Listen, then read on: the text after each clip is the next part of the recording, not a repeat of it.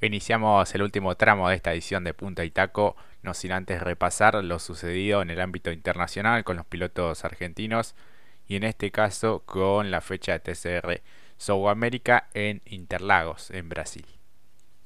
Exactamente, Jorge, muy linda, ¿eh? realmente muy entretenida.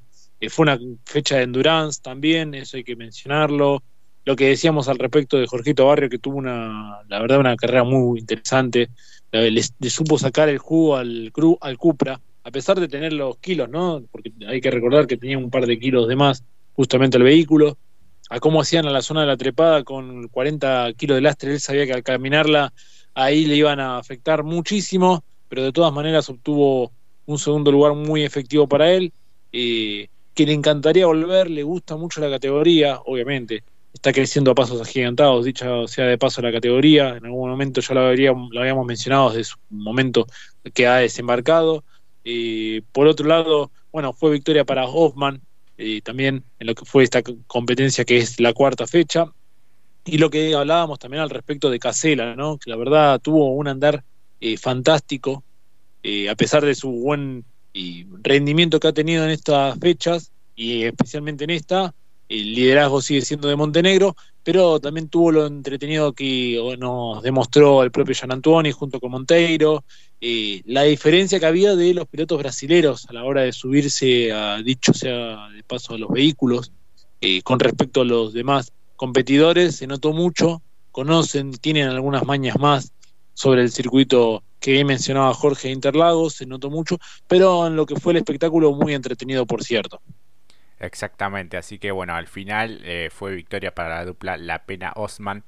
Eh, un recargo sobre Núñez y Vivacqua eh, le permitió llegar al segundo lugar o reclasificándolo a la dupla Reis Barrio. Y el tercer escalón del podio fue para el binomio Caesela Gaetano Di Mauro, bueno, uno de los pilotos más emblemáticos de Brasil. Rosso y Ferroni terminaron en la cuarta ubicación, mientras que Gian Antoni con Monteira en los cinco mejores eh, de una competencia entretenida. Así que la próxima será el 23 de julio en el Autódromo Eduardo Cabrera de Rivera, allí en, Uruguay. Así que bueno, la verdad que lo de Barrio fue importantísimo, interesante lo del piloto de, de Pinamar haciendo un podio en TCR South America.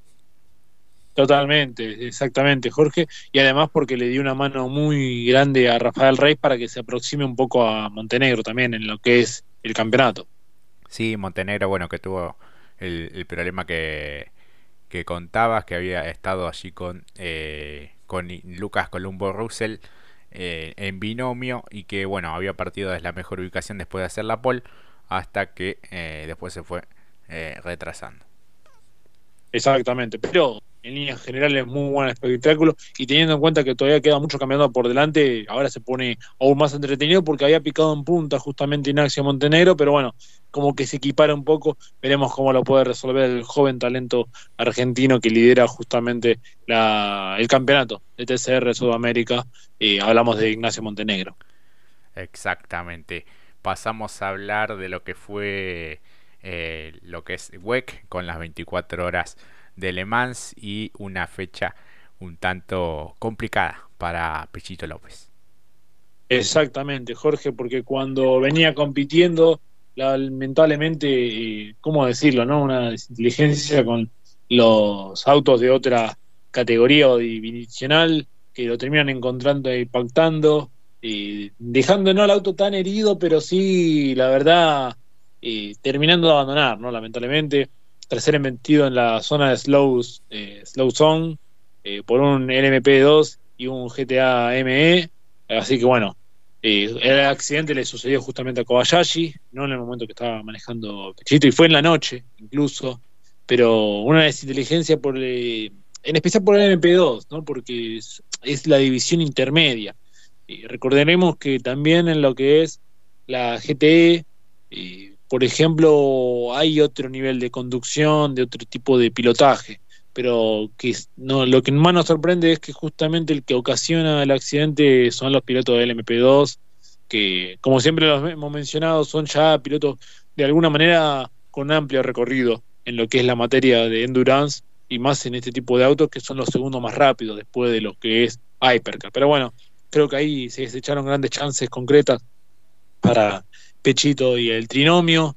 Eh, da que también apuntar a que Pechito tenía mucha razón ¿no? al respecto de Ferrari. En algún momento había dicho, eh, son los grandes candidatos, han mejorado mucho, han trabajado de manera fenomenal cuando todo nos parecía que quizás eh, por ser la primera prueba podría cambiar. Lo que más sorprendió, por lo menos a mí, eh, lo que siempre decimos del automovilismo, ¿no? Cómo te da y te quita.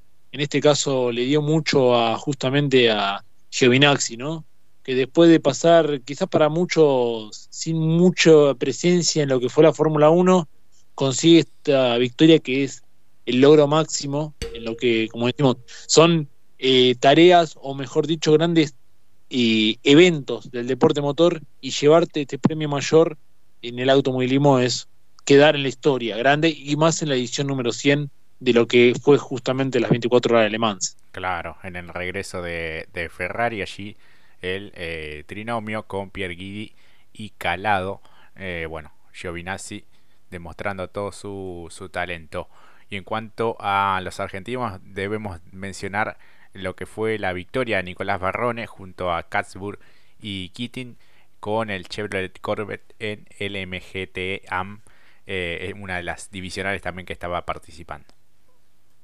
Totalmente, y, hay que destacar que lo de Nico es increíble porque realmente ha conseguido todo. Me parece de las, de las grandes en lo que tiene que ver en papel endurance.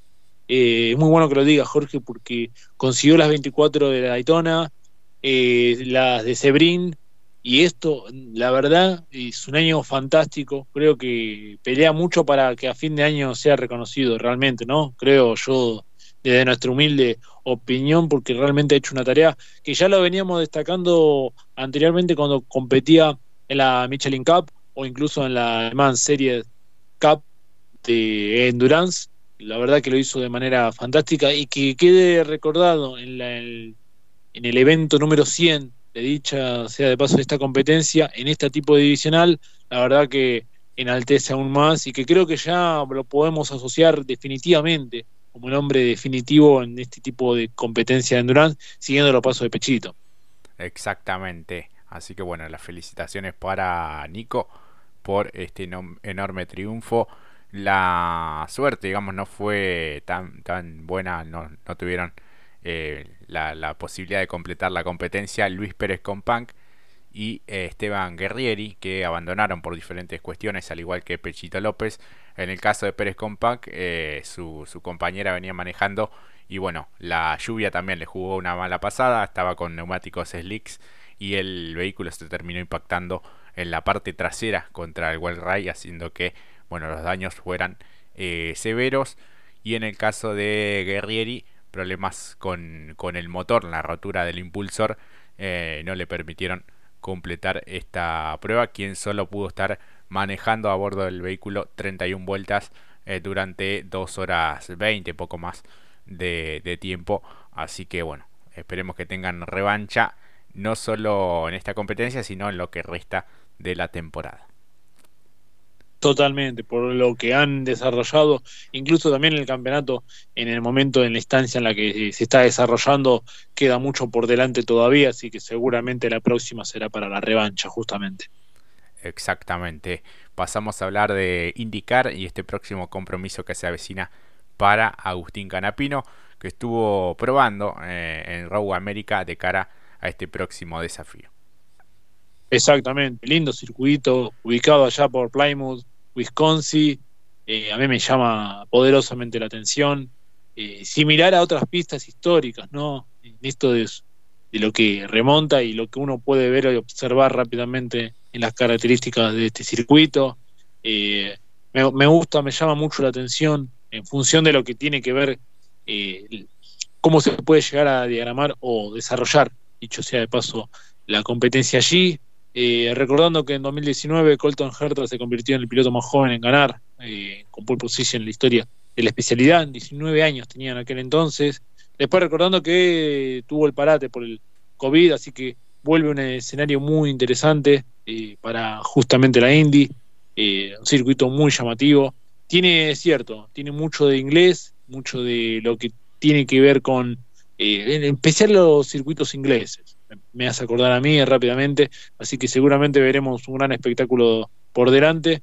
Eh, recordando que el ganador allá por el año, el año pasado fue con el equipo Penske, el último, Joseph Newgarden, y el que más victorias tiene es Mario Andretti, Emerson Fittipaldi, Michael Andretti, eh, hijo justamente también, entonces va a ser un atractivo mayor por lo que significa el escenario. Veremos muchas alternativas allí y las mejores de las expectativas para Agustín Canapino, que viene de una muy buena tarea en Detroit. Exactamente. Eh, New Garden fue uno de los que destacó la labor del Titán de Arrecifes, eh, que dijo que bueno, que se mostró sorprendido por lo que viene haciendo, que es la gran revelación de este año. Eh, y bueno, si había alguno que dudaba justamente de Canapino de lo que pudiera hacer, eh, la verdad que viene cumpliendo con creces eh, su desempeño a lo largo de esta temporada. Eh, bueno, por lo que decía, sabiendo poco de la historia de Agustín, de que nunca había manejado este tipo de vehículos, es lo que más destacaba justamente New Garden. Exactamente. Si hablamos también en cuestión de hecho que está en el puesto 24 del campeonato con 77 unidades, muy próximo ya a alcanzar los números de los 100, el centenar de puntos en lo que es el campeonato, que justamente lo ostenta Marcus Armstrong, que se ubica decimoséptimo. Eh, 10 puestos más adelante lo tiene acá un Ilot, que recordemos no viene de su mejor paso por Detroit, así que también para él será una revancha. Y bueno, venimos de lo que es un amplio dominio por el momento, por el momento, de Alex Paló, que lo ubica en la punta, que viene de ganar también. Eh, la verdad que se pone también interesante el campeonato, porque recordemos, Paló tiene dos victorias, Joseph Newgarden dos, después se distribuye entre Ericsson, Kirwood y McLaren, eh, así que llegando a esta octava fecha será muy interesante y muy entretenido de verla. Así es, y ahora pasamos a hablar de Fórmula 1 este próximo fin de semana también tendremos actividad.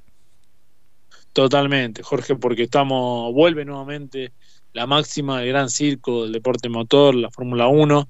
Llamaba atención ¿no? para Ferrari, ¿no? De ver de que son dos cosas totalmente distintas a lo que sucedió en Le Mans, pero de que te pueda llamar la atención, ¿no? decir, bueno, es un llamado, ¿no? hay que ver cómo, lo cómo responde ante eso este fin de semana justamente Ferrari. Recordemos que será una nueva fecha en el circuito eh, de Gilles Villeneuve, un circuito con mucha historia por medio, y la verdad que fantástico por todo lo, cada sector que tiene el circuito, eh, el muro de los campeones, eh, por cómo se llega también a este momento de campeonato, si será o no momento para poder dar para muchos el golpe sobre la mesa o será ir escribiendo un nuevo título, o retener la corona para Max Verstappen, teniendo en cuenta que tiene tres sectores de DRS, eh, dicho circuito, eh, también que por eh, el primer gran premio fue en el año 1967, no, es 1967 digo bien, con va a ser un total de 70 giros para este gran premio, así que bueno, ella el récord de vuelta lo ostenta por el momento Sebastián Vettel cuando hizo con Ferrari allá por 2019, 1.10, 2 para la vuelta. Y bueno, con todo esto y sumado también a que ya se está seleccionando las gamas de neumáticos para este fin de semana, que lo puedo ya decir. Y en el C2 y C3, C4 para dicho neumático para este gran premio, C3 duros, C4 medios y C5 para el blando, una de las gamas más eh, sutiles va a tener eh, mucha más desgaste por lo que es la clase neumático para este circuito. Y bueno, lo ubican en la cima Verstappen con 170 puntos, Checo Pérez con 117, Fernando Alonso con 99, Hamilton y Russell cuarto y quinto, completando el top 5 de lo que es el campeonato de pilotos 2023 de la Fórmula 1. Exactamente, así que bueno, con todo esto que hemos eh, repasado de lo que pasó y lo que vendrá. Eh, la verdad que hay muchísimo para poder disfrutar este próximo fin de semana largo también para nosotros. Totalmente, por lo que ya hemos dicho y desarrollado durante todo este programa, con Turismo Nacional, Top Race, por supuesto, y en el ámbito internacional lo que podrá realizar justamente el Titán de Arrecifes y acompañado de ello también la Fórmula 1, por cierto, para ver si cambia o no la tendencia en función de lo que es el campeonato o si va a ser un monólogo a partir de ahora y lo que sea la gira europea, Austria, Inglaterra, Hungría, Bélgica, Holanda, Italia y subsiguiente será todo mío de Max. Bueno, veremos. Es una linda posibilidad aquí poder golpear la mesa para Checo, para Alonso, los Mercedes que se acercaron un poquito, pero bueno, tenemos un Verstappen que está muy arriba realmente, eh, cinco escalones más arriba, no solamente por vehículo y monoplaza, sino también por conducción. Así es, el gran campeón de la Fórmula 1. Bueno, Mati, nos vamos eh, despidiendo, agradecidos a todos los oyentes, a todos aquellos que interactúan también en Punta y Taco 2023 en Instagram, a los pilotos obviamente, en que nos dejan siempre su, su testimonio, su, su comentario. Así que bueno, realmente muy contentos con poder compartir este tiempo aquí en la radio y también en las redes. Por supuesto que sí, muchísimas gracias por habernos acompañado, por participar siempre en las redes, por acrecentar los números que nos acompañan, eh, dicho sea de paso, en Puntitaco 2023. Jorge, gracias a vos por esta compañía, por haber hablado de esto que tanto nos gusta y ya nos estamos preparando para lo que vendrá este fin de semana, ya queda poquito y a disfrutar como se merece un fin de semana XL y por supuesto con deporte motor. Así es, un abrazo muy grande para todos, gracias por acompañarnos y será hasta la próxima. Chau, chau.